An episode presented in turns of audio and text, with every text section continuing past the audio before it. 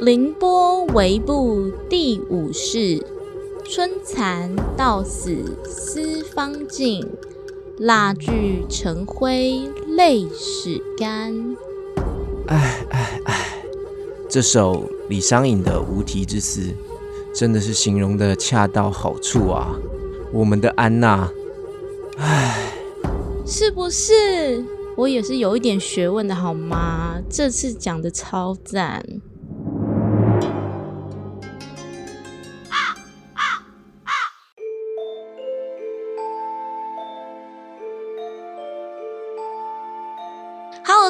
好，欢迎来到凌波微步，一起来聆听 Bobby 微微的步道。我是 Bobby，嗨，我是 Crown。啊，在节目开始之前呢，先和大家提醒，前面会有一堆屁话和瞎聊。如果大家想要直接听故事呢，可以到下方的资讯栏看时间轴哦。哦，对了对了，那个如果是用 Apple Podcast 的听众啊，他们的时间轴好像不能直接点，嗯，但是在 Spotify 上面是可以的。反正大家就记得说每一集的时候多看下方的资讯就对了啦。没错，我们真的很用心的会写上所有的资讯。那白色情人节到了，首先要祝大家情人节快乐。哎，不对啊，今天这集我们上的时候，情人节应该已经过了。哦，对啦，对啦，没关系啦，就是还是祝大家情人节快乐。虽然我最近失恋了，我觉得好伤心，嗯，讨厌。你你为什么失恋？我又没有甩掉你。不是吧？跟你没关系吧？我最近就是爱上一个帅哥，真的被他迷上了，觉得超帅。可惜帅哥连看我一眼都不看，我觉得很难过。你不觉得今天看到一个你有兴趣的对象，你就会很容易脑补，就是你会觉得说啊，感觉这个帅哥好像也在偷看我，他是不是也对我有兴趣啊？然后他可能只是往你这个方向看一眼，你就会觉得天哪，他是不是在看我？他一定在偷看我。结果人家根本就没有在屌你。我们男生真的是不会这样，这是有一点自恋吧？屁啦，我不相信不会。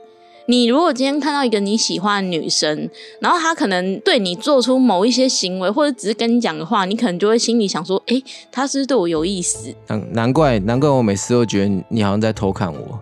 没有，我真的完全没有在看你的，是吗？你真的不会有这种想法？就是男生不会有这种想法吗？不是啊，这是花痴吧？就很像。可能女生在看韩剧的男主角的时候的反应，但你你对喜欢的女生，你不会这样想吗？不是有，我当然看到喜欢女生会，但是脑补啊，那不就大家都一样？不是，你是对看剧里面的人脑补，这个差很多啊。没有，我想说，可能有一天我真的会在路上撞到他，然后就跟他来一场恋爱。然后呢？然后就跟他可能在床上有一些摔跤之类。你就这样幻想了二十几年就对了。哎，不能做梦吗？你你根本不懂我每一次做梦啊！我常常都会梦到一堆明星 跟我告白，然后就发生一些不可描述的事情。哦，所以其实你最希望就是你遇到这些人之后，然后最后他就是你可以把他带回你的房间就对了。就很想要来一场激烈的摔跤奋战，不能吗？好，没问题。我等下我我先去换衣服。你要戴上摔跤头套吗？哦，原来你喜欢这种的。你想我我做一些扮演的动作就对了，你别别乱讲啦。好啦，还有大家别忘了，有空一定一定一定要帮我们多多分享给身边喜欢听故事的朋友哦。还有五星评价，因为我们频道新转移是一个从头的开始，很希望大家能多给我们一些支持和鼓励。那如果有任何问题呢，都可以来我的 IG 粉砖私讯我哦。如果你们想一起配音，也可以找我哦。那你们就可以来我的房间，和我一起盖棉被、纯录音哦。嗯，好害羞，讨厌。哦，我就跟你说，你不要催了嘛，我现在就过去啊，你等我一下啦。你想要干嘛？大家知道我们其实录音是远端录音嘛？因为我就是怕我会被骚扰，所以就是觉得说，你怕说可能我们录一录之后就录到床上去就对了。不是我怕你有东西会站起来，因为你也知道我这个人比较性感一点。哦不，你最近胖喽？屁啦！哎、我最近瘦了，好不好？我健身之后我瘦了，你真的不懂我那个曲线。Oh my god！哎、你这样身体一下胖一下瘦，一下胖一下瘦，你这样一定一定很皱。傻小啦！哦，你是说橘皮吗？没有，我这个人是很紧致的，我那个线条，Oh my god！你不要让大家幻想我好不好？讲的好像我很性感一样，其实完全没有，就是很皱而已。对啊，所以我就说你很皱啊，因为起起伏伏啊，一下胖一下瘦，一下胖一下瘦。爱我的人会爱我的全部。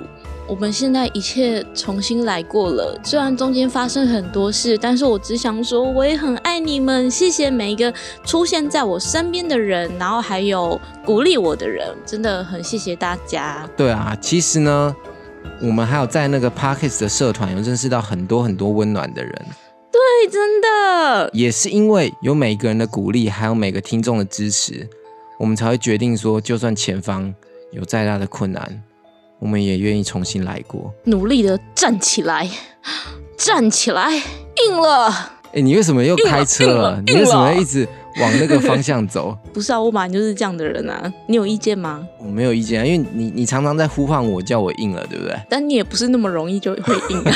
哎、你这个是侮辱啊、你这个是侮辱哎、反正呢，就是谢谢大家，让我有机会呢，在这边说故事给大家听。讲到这里，我都要哭了。好了，我在假哭。哎、好了好了，不要讲这么悲伤的事情嘛。我来跟大家讲一些比较好玩的事情好了。其实我最近就是买了 Xbox，然后呢玩了最近出的一款很新的游戏，叫做《灵媒》。没错，就又是恐怖的游戏了。所以是会有那种鬼出现的那种吓你的那一种吗？有啦有啦，其实它也是有吓人啊。没有鬼出现，我就觉得还好，我就是喜欢被吓那一种。哦，你是单纯喜欢被吓吗？还是这其实又是你的 cosplay 其中一段？没有，我喜欢被吓，不然就是被压制。就重叠就对了。好棒哦！其实我真正喜欢的呢，是看别人手握着摇杆，疯狂的玩。你现在是真的是说摇杆吗？还是就是如果不是摇杆是可以啦，就是某一种像摇杆的东西。如果我能一起玩，我会更开心。其实我玩的时候确实有摇杆一直在震动啊，是没有错。那你下次可以录影给我看吗？不是，哎、你不知道现在 Xbox 的那个摇杆现在有提供最新的那个震动功能吗？这个应该不用录影给你看吧？哦，所以就是你边玩会边震动，就在那边，我我我我也我也。你跟旁边人讲话，可能你爸妈就是叫你说：“哎、儿子啊，来吃饭喽。”然后你就哦哦哦，等一下，我还在玩。我又不是坐在按摩椅上面玩。好啦，我讲了啦。灵媒这个故事呢，大概就是在讲说那个女主角她有通灵能力，我就跟我一样嘛。然后呢有点不太一样。然后她然后呢其实可以看到两个世界，在这个同时，他也慢慢揭开他的身世之谜。嗯，有兴趣的朋友，赶快去买来玩吧。玩这个时候很像就像看电影一样。我记得到最后啊，她们姐妹的故事真的很凄惨。是不是就跟我们等一下要讲的冥婚纱主人安娜一样可怜？哦，没错啦。那大家就跟我们一起听这个杀人婚纱的来历吧。耶、我们来听故事吧。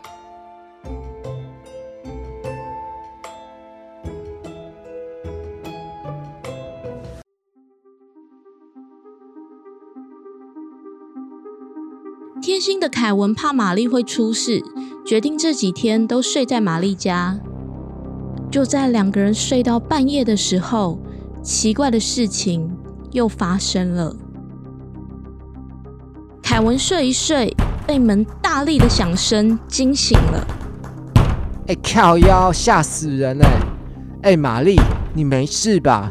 哎、哎、玛丽，玛丽怎么不见了？啊，是去厕所吗？啊，算了，我继续睡好了。啊，好累啊。当凯文又闭上眼，安静不到一分钟的时间，突然听见了沉重又痛苦的叹息，伴随着脚步声，一步一步的走近他。那个声音就像是在他耳边一样，是如此的清晰，清晰到仿佛已经跟他相距不到一公分。啊！他猛然睁开眼，竟然看到一个身穿白纱、满脸是血的女人拿着刀刺向他。啊啊啊啊啊！当凯文被刀子刺下去的那一刹那，他终于看清楚了，那个拿着刀、身穿白纱的女人，竟然是玛丽。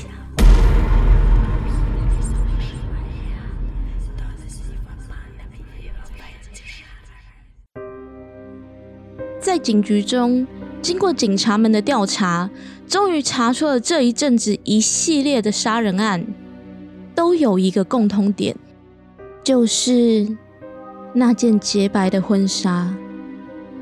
警察们一致认为，这绝对不是一件简单的婚纱，它肯定另有隐情，不然就是受到了诅咒。经过讨论后，他们找来了华伦夫妇，并把这件诡异的婚纱。交给了他们，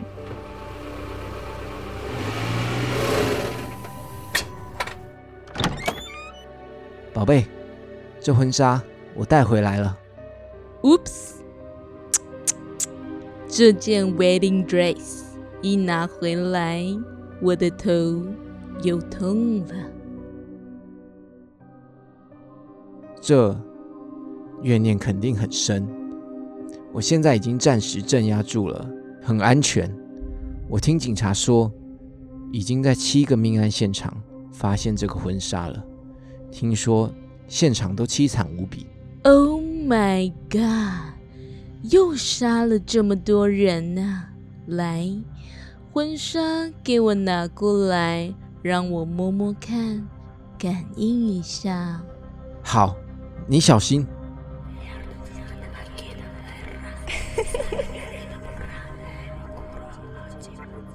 哦，我感应得出来，这是一件被诅咒的婚纱。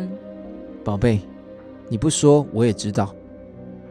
不不不不，这件婚纱对新娘们来说有着致命的吸引力。它除了会引诱新娘们选购它。并且在婚礼当天穿上它之外，它更会捣乱新娘们的婚礼啊！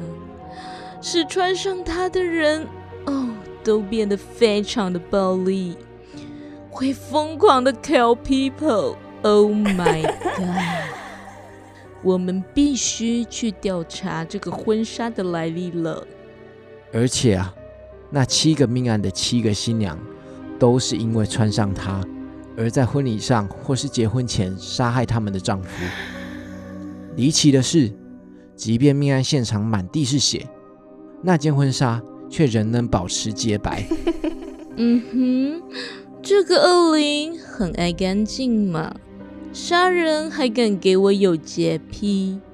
主要是这样的，他总是会先吸引人购买它。然后新娘在穿上它的时候呢，这件礼服便拥有了新的主人。最后，他在驱使新娘杀掉新郎啊！唉，然后就开始暴力、流血的结局。杀完人之后，血迹从衣服上消失，他可以卷入新的受害者，并继续其婚姻杀人的周期。太可怕了！本来这一天应该是他们一生当中最幸福的一天，唉，却发生了这种事啊！我们赶快去调查婚纱的来历。经由厉害的华伦夫妇到处调查和通灵之后，终于找出了这件婚纱背后隐藏的真正故事。这是一个关于安娜贝克。凄美的爱情故事。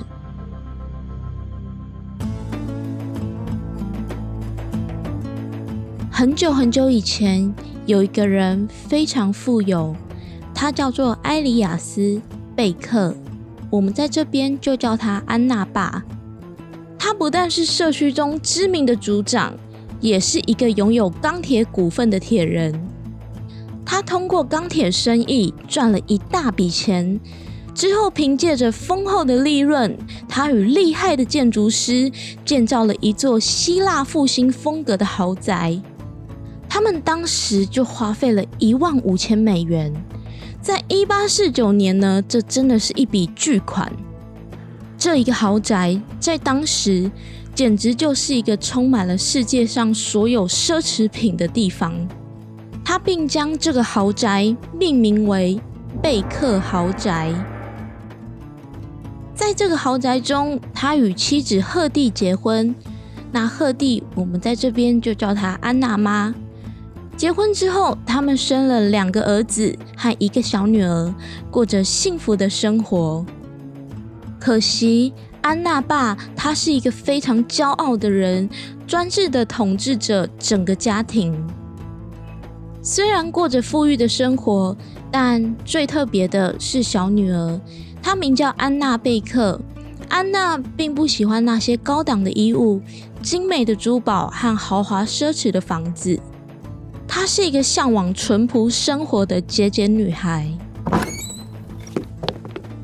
安娜宝贝啊，今天你又带回了什么给妈妈看看啊？嘿嘿，妈妈你看，我今天又去十元商店捡了一堆宝物，超便宜的，好爽哦！我们家宝贝真的是勤俭持家啊！哎，等等，你包包那一大袋是什么啊？哦，没有啦，就是我刚刚去路边摊的时候啊，偷偷抓了一大把的竹筷子，这样真的很省哎，好赞哦！哎呦，没必要吧？但是你开心就好了。这时，安娜爸看到安娜又穿着破烂的衣服出去玩，整个气都上来了，马上就是一顿暴骂。安娜，爸爸买给你们那么多的高档衣服，不是让你摆着的。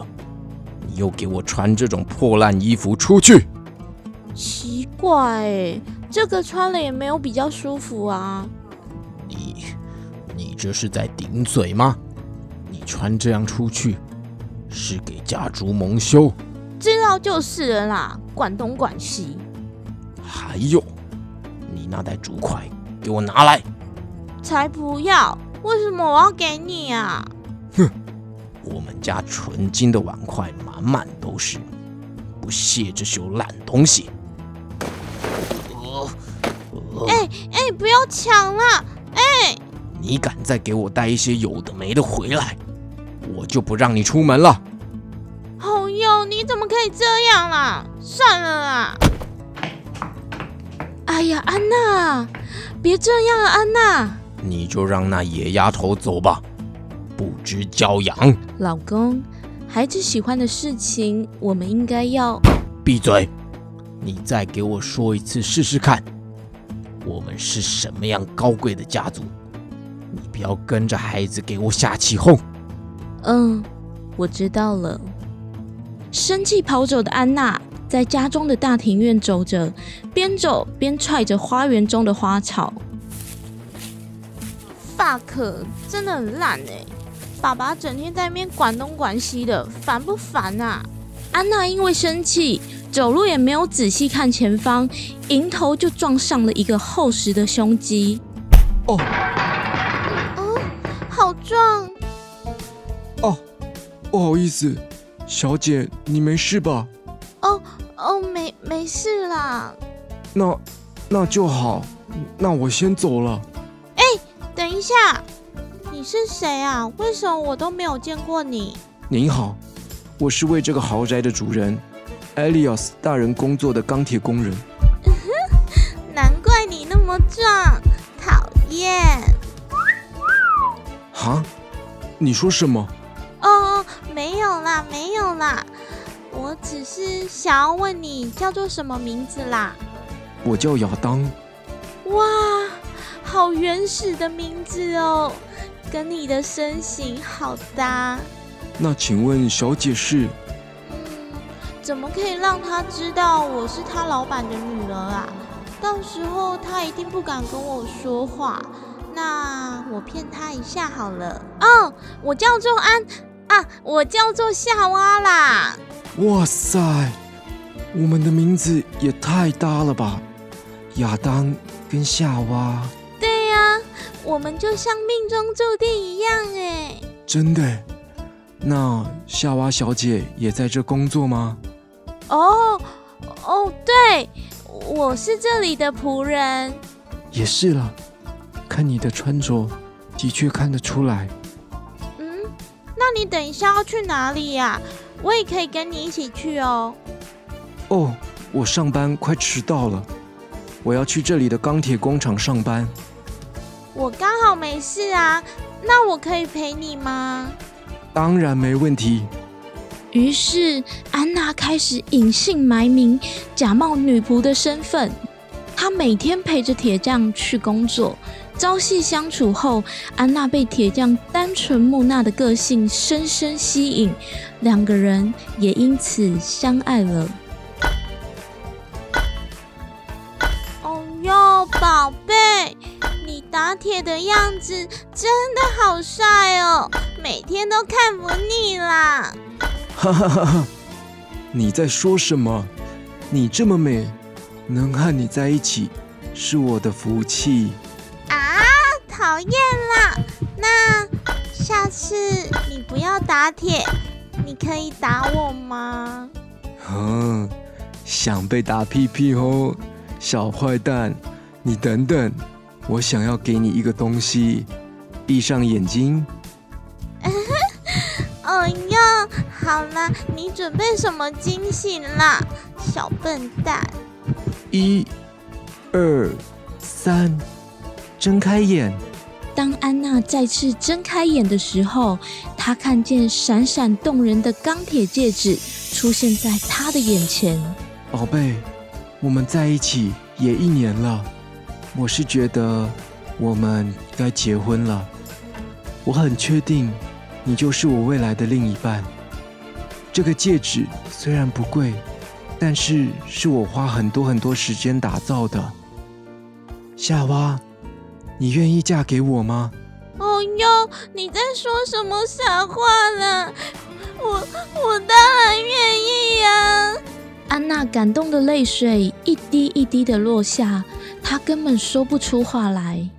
铁匠轻轻的抬起安娜的手，将戒指戴进了她的手中。宝贝，别哭，但结婚的前提必须得到你家人的同意。我还没有见过你的家人，我想安排个时间和你的家人见个面。啊，家人？哦，对吼。安娜想起了一直隐瞒身份没有告诉亚当，她的心里很着急，不知道该怎么办。嗯，我知道了，我会去和我的家人说的。那你等我的消息。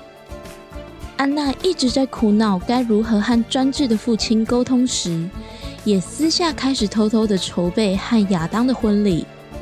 安娜和亚当一起挑选了一件做工非常细致、十分典雅美丽的雪白婚纱，当做了她和亚当结婚的婚纱。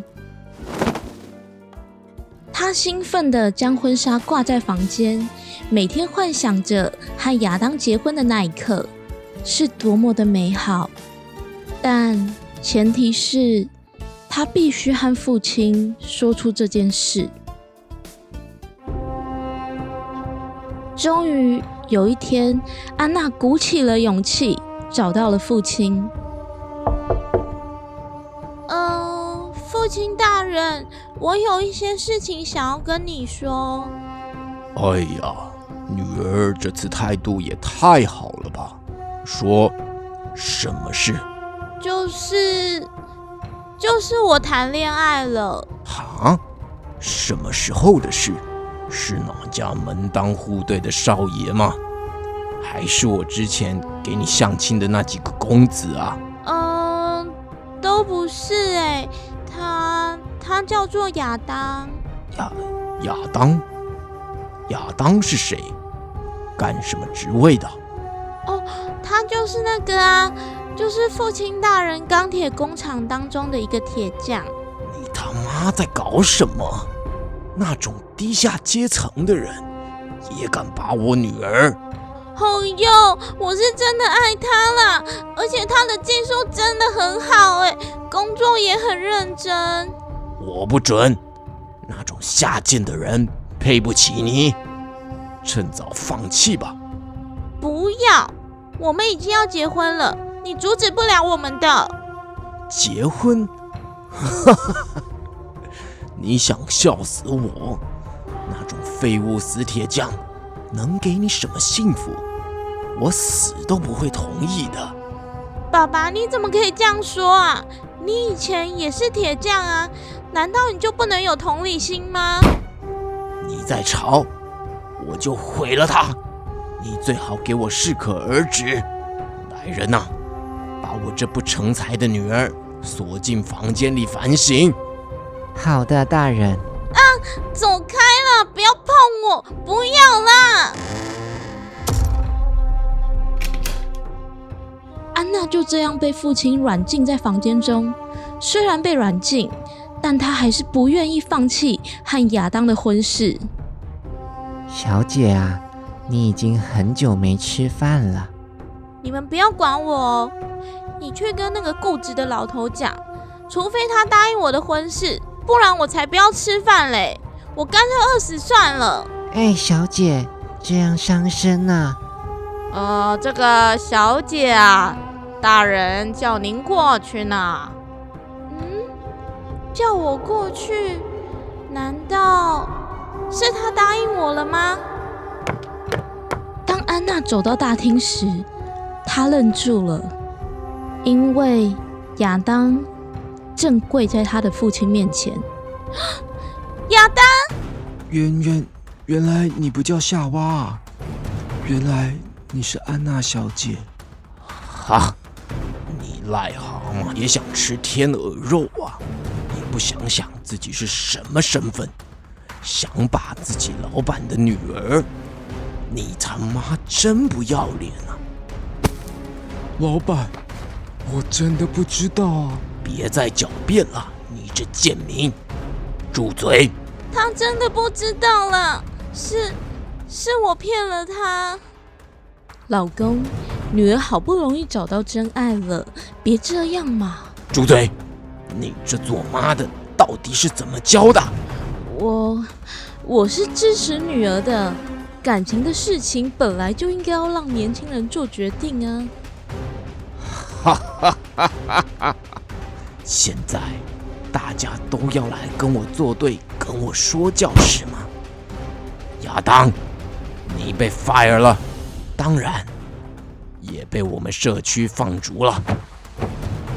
老板，不要啊！没办法，我已经动用我在社区中的影响力，把你放逐了。你就乖乖的走吧。我没做点什么，你们可能不知道谁才是老大哥。不要啊！来人，架走他！老板，求求你啊！爸，拜托你不要这样！亚当抵不过资本主义的压迫，不但工作丢了，也被放逐到遥远的地方。失去爱人的安娜，从此以后便怨恨着父亲。为了报复，安娜发誓永远不结婚。她决定在自己的余生中都保持单身，再也没有坠入爱河了，一辈子都充满着痛苦和愤怒、悲伤和怨恨，渐渐的让安娜失去理智。她再也不和任何人说话了。家中的仆人们时常还被安娜诡异的行径吓到。哎哎，安娜小姐。再也不说话了，有时还会边哭边笑，好可怕！我看到的更可怕。我常常啊，在半夜睡觉前，都会看到安娜小姐穿着她买的那件结婚礼服在跳舞。啊，我也有看到他那肢体，好可怕，好像中邪一样。就这样，每一天晚上，当月光透过窗户照亮大厅，她便会穿上那件美丽的婚纱，永远在她未实现的爱情曲调下，优雅的跳舞，旋转，旋转，再旋转啊！就像音乐盒中没有生命的娃娃，面无表情，肢体僵硬，不断的旋转着。伴随着精神不正常的日子，在一九一四年，安娜结束了生命。当然，她一直都是单身。在安娜过世的一年内，另一位新人伊丽莎白买下了这件礼服，因为她听说了安娜的故事，她想帮忙安娜完成生前未完成的梦想，她便在自己的婚礼上。穿上了这件婚纱，她始终相信着这么做会让安娜开心的。很多年后，这件婚纱被转手了好几次，也发生了很多灵异事件。贝克一家人过世后，贝克大厦也变成了一家博物馆，而这件礼服呢，最终也被捐赠于此，并在安娜的房间展出了这件礼服。如今，这件礼服已经安全的被放在贝克大厦中了，但似乎它已经吸收了安娜的心痛和苦涩，才开始导致了各种灵异现象。结婚礼服被放在安娜卧室里的玻璃盒子里，随着时间的流逝，许多来访者和工人声称看到婚纱在玻璃柜里移动。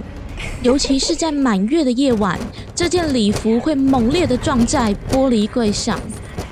他们说，这很像是安娜的鬼魂试图从玻璃门当中出来，不然就是礼服从一边摆到另外一边，就好像是一个看不见的新娘站在镜子前面，端详着镜中的自己。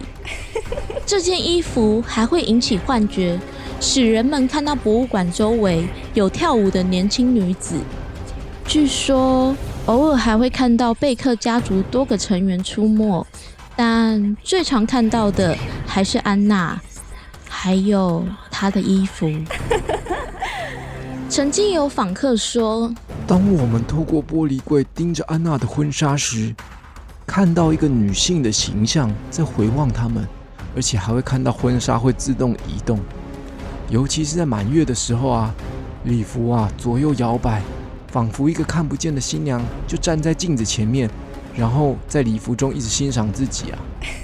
或是说，我们在贝克庄园里面呢，还会看到一个妇女穿着婚纱跳舞。哎，也有人说，哎，我似乎还看到安娜的母亲赫蒂呢，她穿那种黑色的黑裙哈，在楼上啦。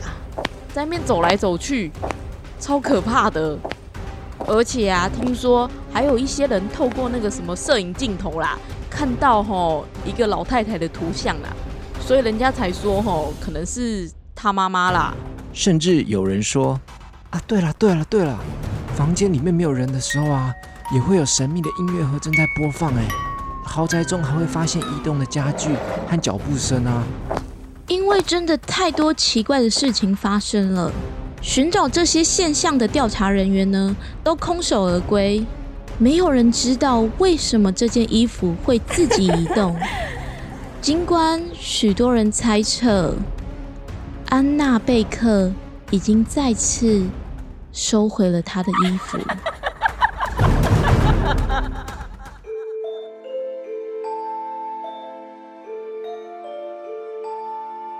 哎哎哎！你怎么这样就跑掉啦？怎么留我一个做结尾啊？好啦好啦，大家先别急着关掉，记得跟我一起留下来听预告哦。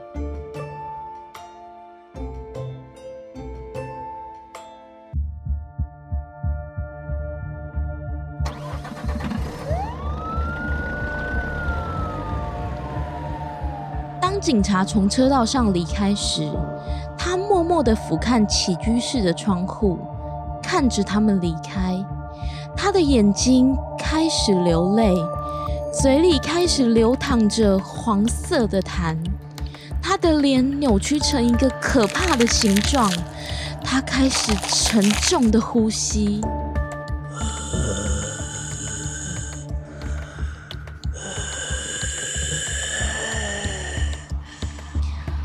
喃喃地说，更像是一个咆哮，还伴随着笑声。那些混蛋永远不会抓到我。如果他敢再来，我会杀了他们。